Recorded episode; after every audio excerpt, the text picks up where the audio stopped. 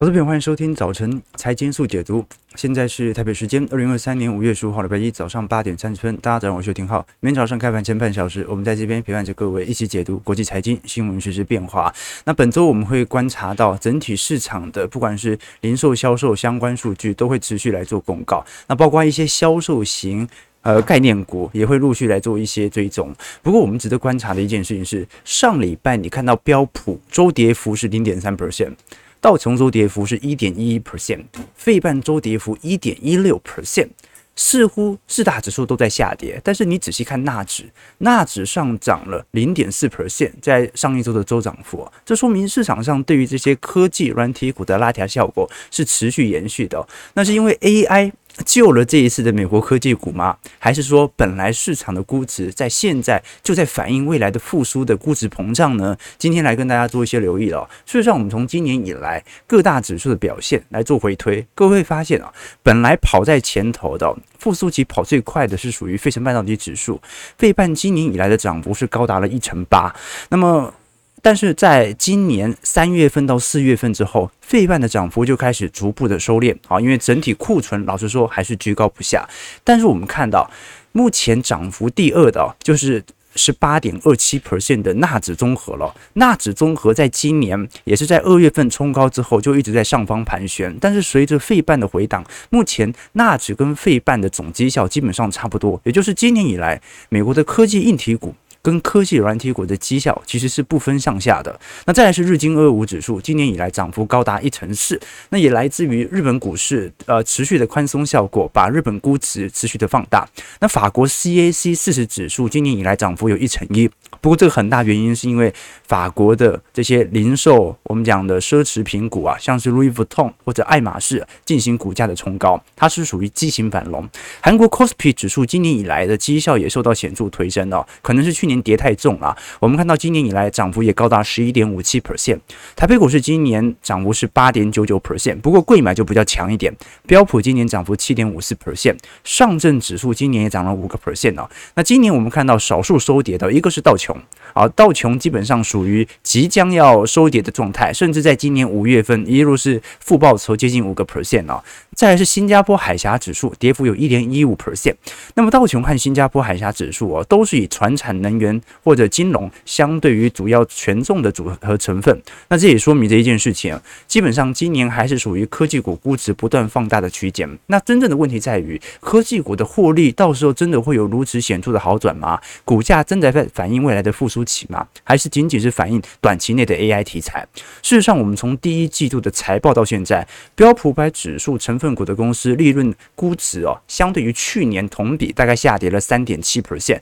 那二季度预估还有下滑的空间在，但是可能会因此，呃，因为这一次我们可以观察到嘛。百分之八十以上的标普百指数财报都优于预期哦，所以二季度就算下滑，很有可能利润率下滑的幅度跟一季度差不多，甚至有可能开始筑底上弯，就是说还是衰退，但是衰退幅度可能不会比一季度来得高，这是值得观察的要点。所以本周我们真正观察的几项财报啊，一个是我们可以了解到零售商的财报，像本周呃，你看沃尔玛、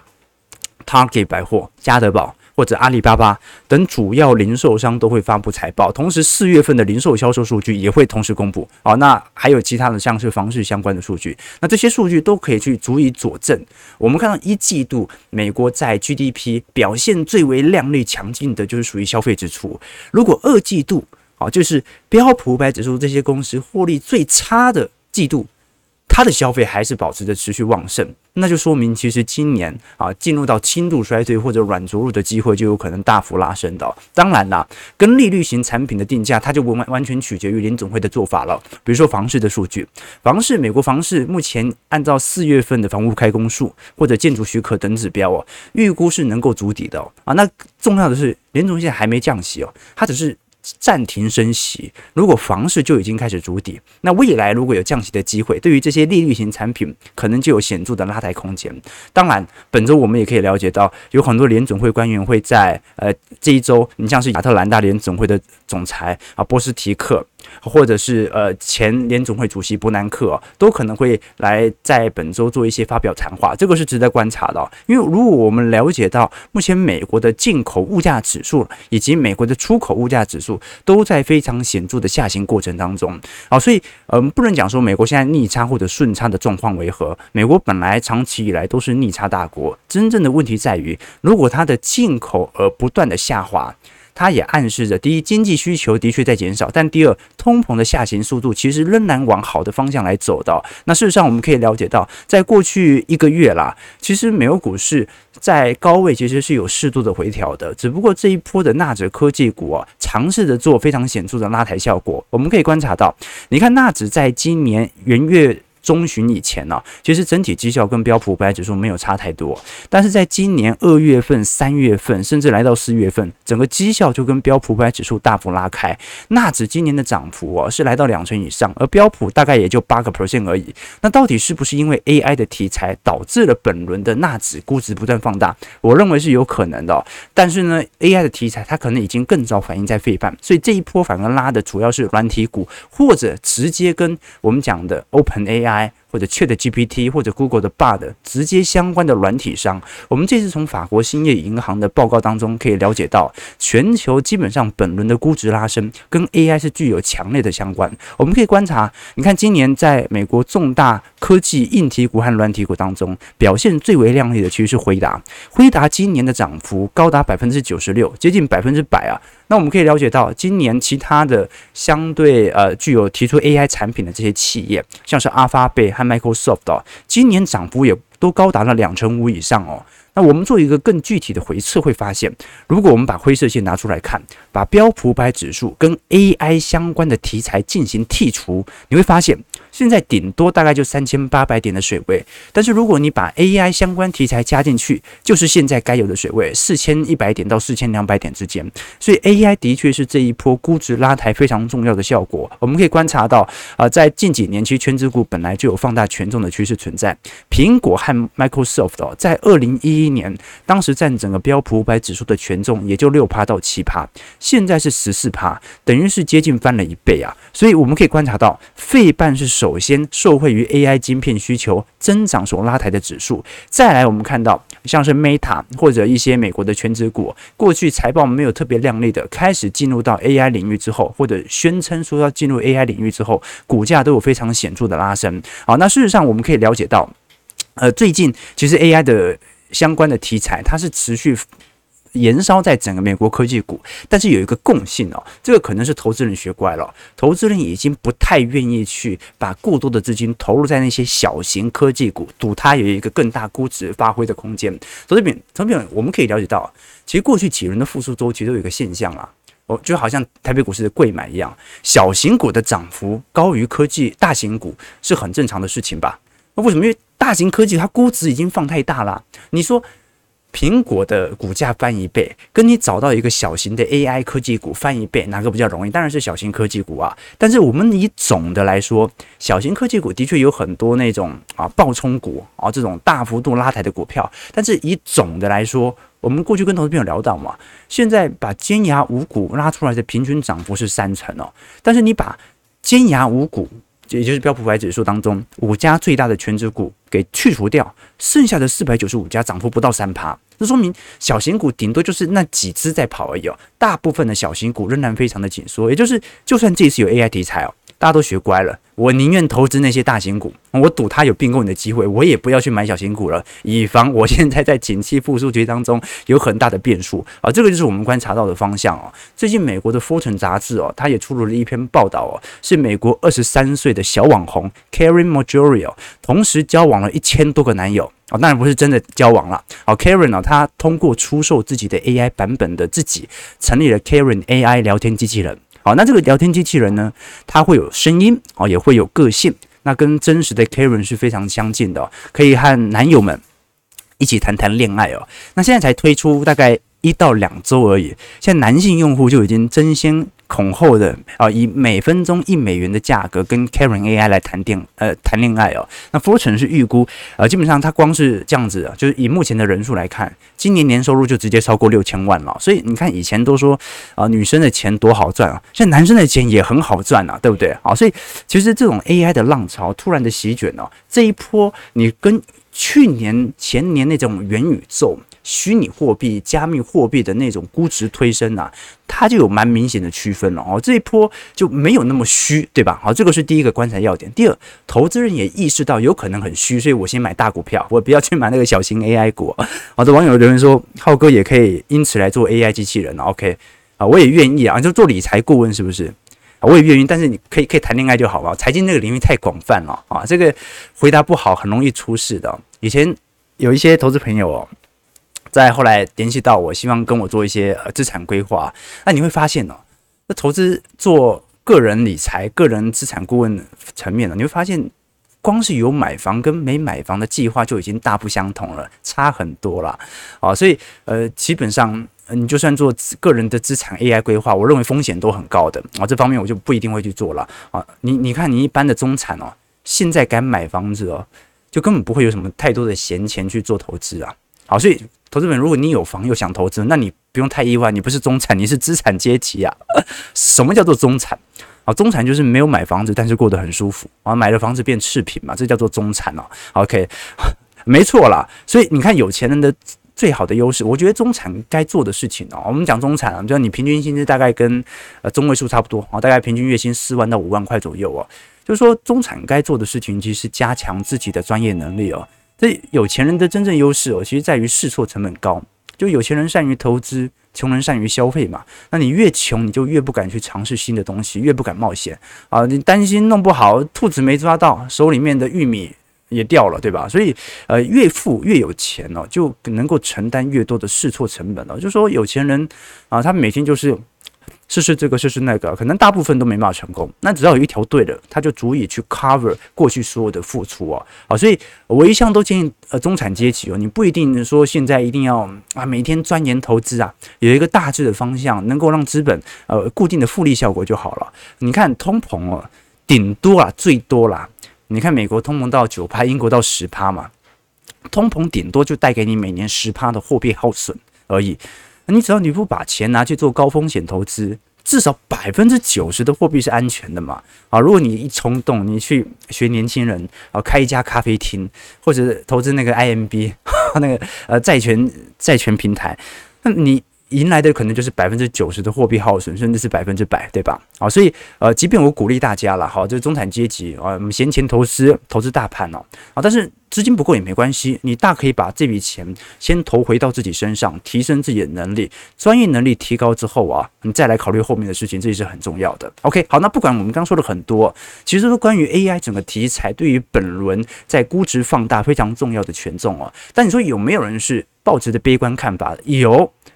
过去我们特别提到的孙正义，我们都很清楚哦，软银在过去几年几乎是完全惨赔了啊。那这一次软银的这个创始人孙正义哦，他其实在过去一直宣扬 AI 是改变人类使用技术的革命性浪潮哦，但是呢，他在前阵子我们都很清楚哦，进行大量这种新创企业的出清哦，几乎是完全避开了这一次从今年二月份到三月份的 OpenAI，反而把。数十亿美元这一次投入在相对防御性的资产建仓哦。我们从软银的愿景基金来做观察，今年一季度的投资支出只有三十一亿啊，其中呃呃，今年我们具体在投入到相对新创企业的资金规模仅仅只有四亿啊。投资朋友，软银在日本是非常非常大型的呃创投基金哦，它在二零二一年投入的支出是四百四十亿美元。他在今年一季度只投入了四亿美元，哎，这个是啊，只有投百分之一哦，所以你可以了解到哦，就是为什么孙正义这一次特别特别的保守？因为过去他真的是赔了非常多啊！你看，呃，去年年底嘛，当时孙正义宣布退场哦，表示不会再主持财报电话会议哦。那原因是因为当时软银啊布局的 WeWork 哦暴跌了百分之九十五，然后他当时布局的滴滴暴跌了九成，韩国的电商 Coupang 哦暴跌了百分之八十，东南亚出行的巨头 Grab 暴跌了百分之八十哦，就是本来当时他投入了，你像 FTX 啊。加密货币的投资资产呐，这些看起来在当时是预估最有前瞻的企业哦，软银都是赔了八成到九成哦，所以在去年我们可以了解到啊，这个孙正义要进行大量的停损，但在今年呢啊，投四亿啊，二零二一年他投四百亿啊，今年一季度投四亿哦啊，我们先姑且不论他现在对于 AI 的谈话是否有明显的改变哦，可能没有改变，但也有可能是他因为做了停损，但是至少我们可以承认到啊，他一停损完。好，AI 股票就开始上涨了。好，这个是最最最矛盾、最冲击的。所以以前跟投资朋友分享嘛，这个人真的是永远赚不到超出自己范围认知的钱，除非靠运气啊。你就算靠运气，最后也是靠实力这个亏掉的嘛。所以人生海海，我们赚的每一分钱都是对这个世界认知的变现。你亏的钱呢，也是对于这个世界的认知有偏差。那这个世界最大的公平就在于，当你的财富大于自己认知的时候，它就会有无数方式来收割你。直到你认知的你的认知和你的财富啊互相匹配为止哦，所以有时候我们讲说，很多人是看对了趋势，但是输掉了耐心，这个就是真实我们所看到的迹象了。好，那我们有机会再来做探讨啊。但是你看到呃，现在也并不是所有人都对于 AI 领域抱持着客观繁荣的想象空间。其实后续我们会跟投资朋友提到，有很多的经济学家都特别提到 AI 其实未来有估值过度泡沫膨胀的疑虑。它跟人们的实际周遭的生活和能够带来的生产力，并不如想象中还要来得大。这个是我们值得观察和观察的一个方向啊。但我们只是要了解一件事情，就是本轮股票市场的上涨，其实跟 AI 有非常显著的相关。那回归到民间的消费情绪，我们看到礼拜五密西根大学所公布的最新调查显示，这一次。呃，信息消费者信心指数再度的下滑，好到五十七左右啊，这说明一件事情，美国的消费信心还在下滑当中。那其实也就说明的通膨的问题真的没有想象中这么严重啊。从长趋势来看，应该是有持续走低的空间存在。我们可以观察到美国人目前的消费程度哦，百分之三十三是属于住房领域，百分之十六是属于交通领域，百分之十二点四是属于食物领域，百分之二点六是属于衣物。所以我们可以了解到，目前美国其实压力最大的是。来自于新购房的房贷利率的冲击，美国房贷三十年期购房利率大概是七趴到八趴左右，所以大部分美国人现在买的都不是采取完全固定利率，通常都是以。两年期、三年期挂钩之后啊，四第四年以后采取浮动利率了，所以我们可以了解到，房贷跟房租大概占了美国整体消费的十九点八 percent，这个是压力最为沉重的。但是你看到其他的，像是食物的部分呢，啊，不管是在家就餐还是外出就餐，其实占比并没有想象中来得大，所以美国现在也是一样的情况。啊，就新购房者压力颇大，没买房哦，就算食品价格上扬了非常多，但是对于实体消费冲击仍然没有想象中来得这么剧烈啊。这个最近有很多网友在我们底下留言嘛，好，有很多住在美国的华人朋友啊，其实都在叙述说，呃，你像在美国的服务业，然后说真的是这个行情真的算不错哦，就真的不管价格调多高哦，这个出游啊啊购物啊。呃，吃东西的意愿基本上是没有递减的。好，那这是一个消费端的畸形的现象啊。但是从财报端，的确。啊，这一波的 AI 真的是有一点估值过度放大的迹象在了。毕竟我们可以了解到，大部分的华尔街投资人仍然认为今年年底有非常显著的降息空间存在。我们可以观察到，从现在联准会的现在到明年一月份的六次会议当中啊，有五次降息一码的机会存在啊，这个是市场的预期。我们可以了解到，现在的基准利率大概在五到五点二五 percent 嘛，但是市场的实质。预估利率值现在却是在四点五到四个 percent，这个其实是蛮大的 range 哦。那我们也可以了解到了，其实从生产者物价指数这一或者下行区间，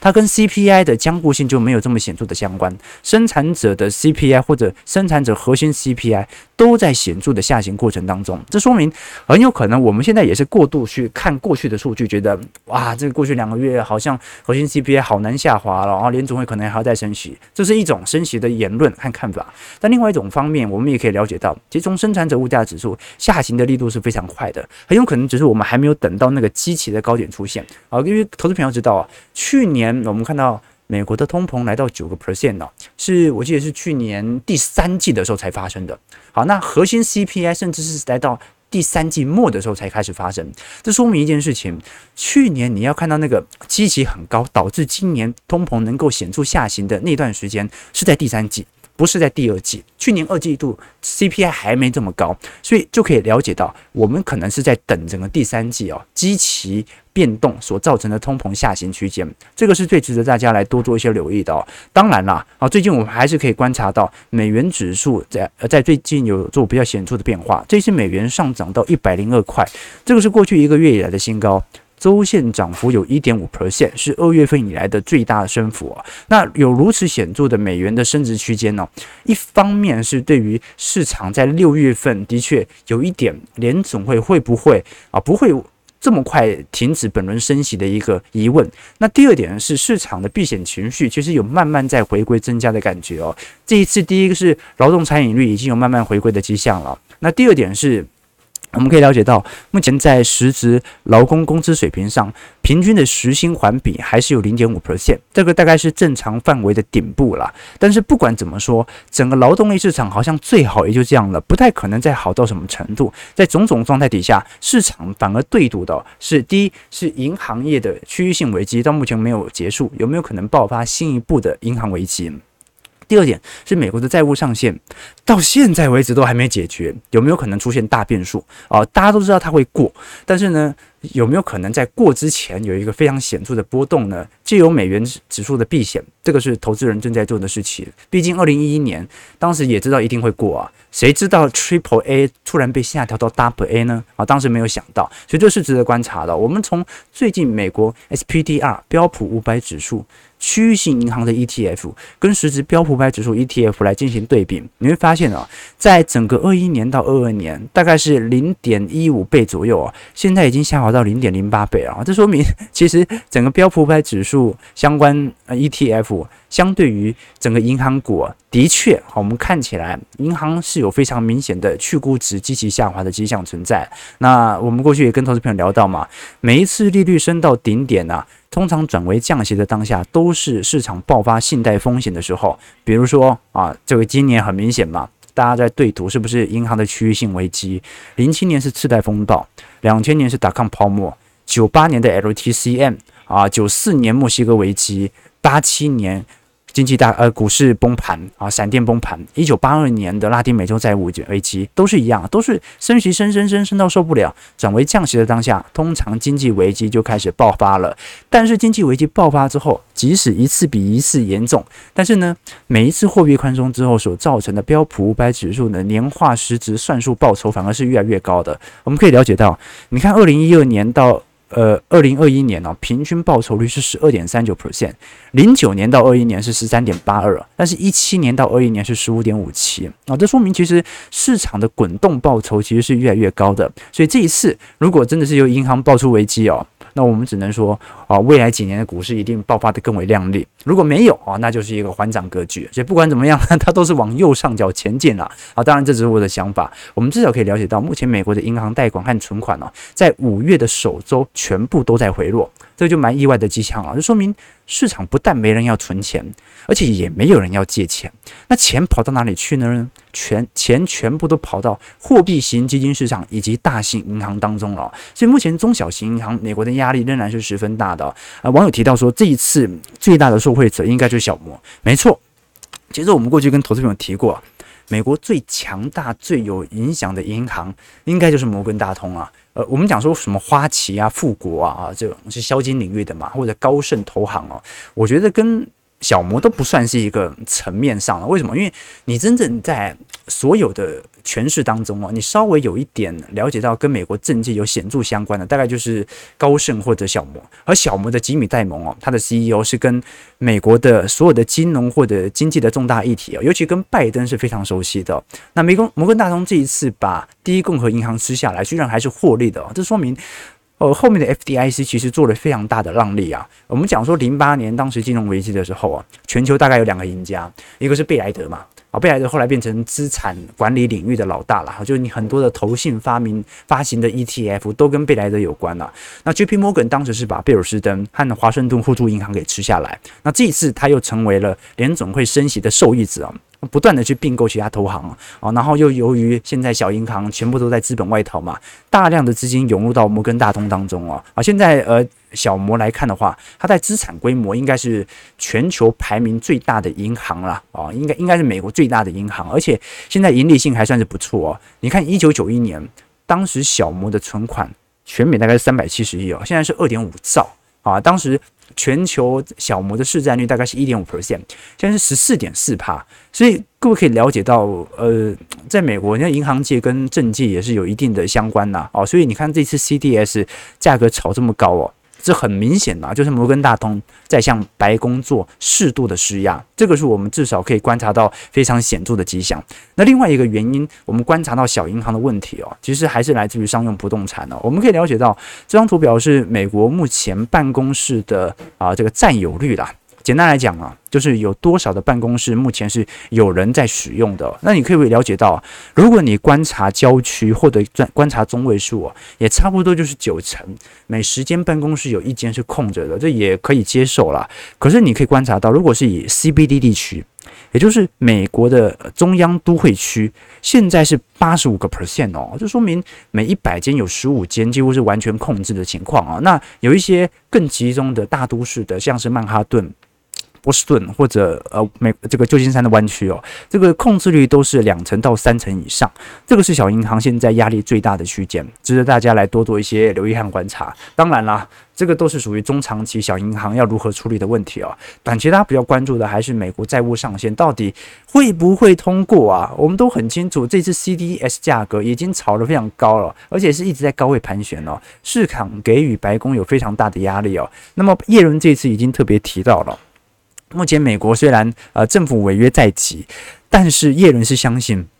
呃拜拜登和麦卡锡是能够在本周有一个比较呃符合贴切的法案能够出炉。那么拜登其实也特别提到了，他不会让债务上限真实违约，只是目前在民主党和共和党当中还有一些共识必须要去啊、呃、做确认哦。那我觉得。我们就来观察吧，这种事情真的很难说，对不对啊？美国债务上限本来就一直在调高当中，而事实上从逻辑上来讲哦，呃，触及到债务上限就等于财政支出和联邦债务会受到限制嘛，所以你有很多的支出就会因此而停摆，那一停摆，民怨就会发起，但这个民怨发起不一定是针对执政党，它有可能是针对在野党，因为执政党是一直很想要进行财政支出嘛，尤其拜登政府又是标准的左派政党，然后那当然是。进行大规模的财政支出，这个是民主党本来长期以来在做的事情嘛。好，但是呢，由于过去我们可以了解到，只要联邦政府处于国会的统一状态哦，通常财政赤字赤字的扩张速度就会非常之快哦。比如说，我们可以了解到，零八年当时奥巴马胜选之后啊，民主党是啊参议院和众议院全部吃下来了，当时就进行大规模的财政赤字的上升，所以你看到上行速度非常非常之快哦。那当时在二零二零年，民主党也获得了国会的控制权之后哦，我们看到二一年，你看大规模的财政赤字就开始发酵了，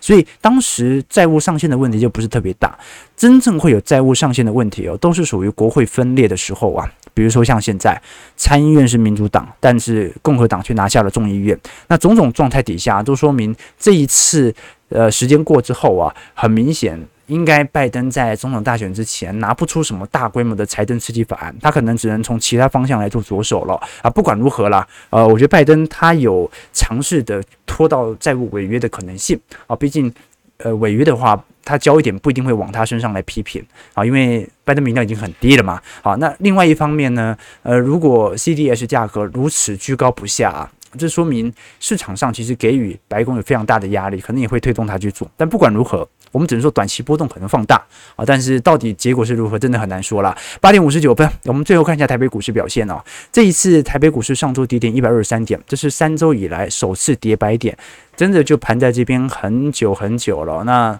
过两天就台指期结算了嘛，但现在波动也没有放大，所以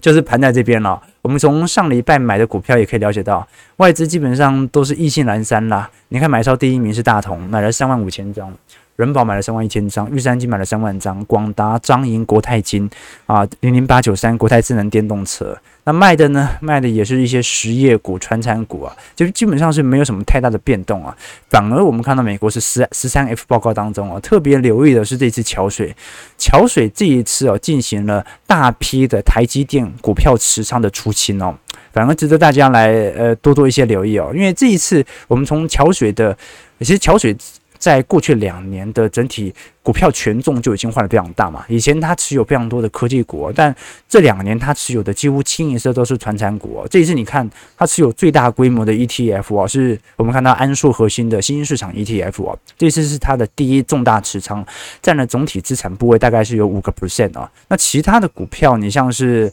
呃这个这个就都是一些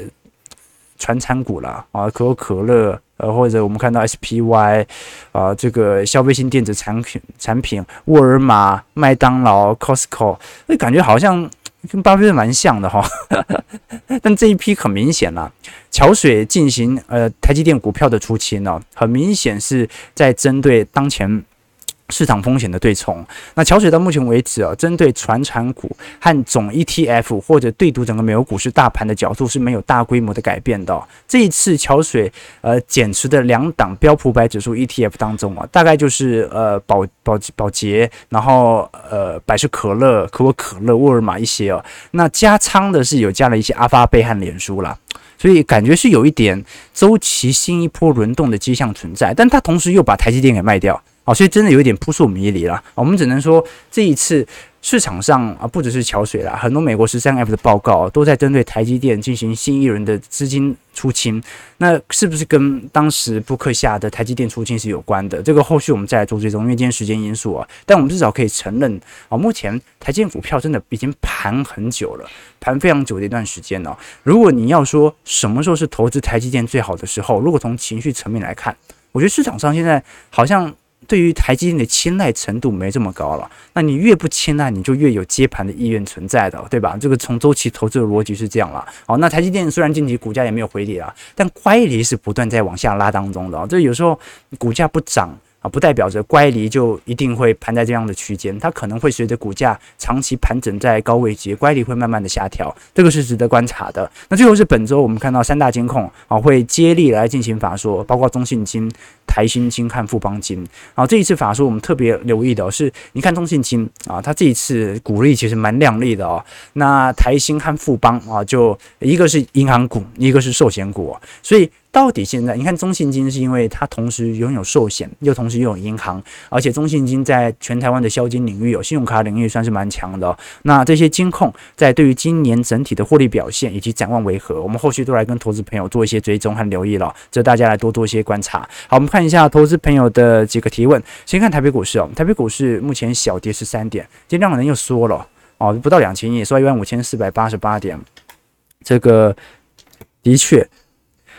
啊啊！新市场 ETF 里面第一持股是台积电，OK，所以 ETF 我们可以了解到，诶，这它我记得它也持有蛮大规模的直接台积电的 ADR，对吧？不过值得观察啦。哦，就是说这波我我总觉得氛围氛围蛮明显的，就是不管是这些大机构投资人还是散户投资人哦，这情绪其实蛮低迷的。啊，目前没什么人真的愿意在这个时间点，真的愿意去大力的去做多台北股市或者去做多全球股市哦。这个氛围我觉得是蛮蛮显著的啦，这个是我的想法。OK 哦，好嘞，OK，好，考虑机会成本，寂寞的男人的钱最好赚，然后是这样子。OK，好了，感谢各位今天参与啊。我们今天主要是稍微梳理一下整个全球资产价格的拉抬情形。好，但是拉抬到现在哦。很明显，大部分人是不愿意追的，对吧？OK，好，那我们再来多做一些观察了。早上九点零四分，感谢各位今天参与。如果喜欢我们节目，记得帮我们订阅、按赞、加分享。我们明天早上八点半，早晨财经速解读再相见。祝各位投资朋友开盘顺利，操盘愉快。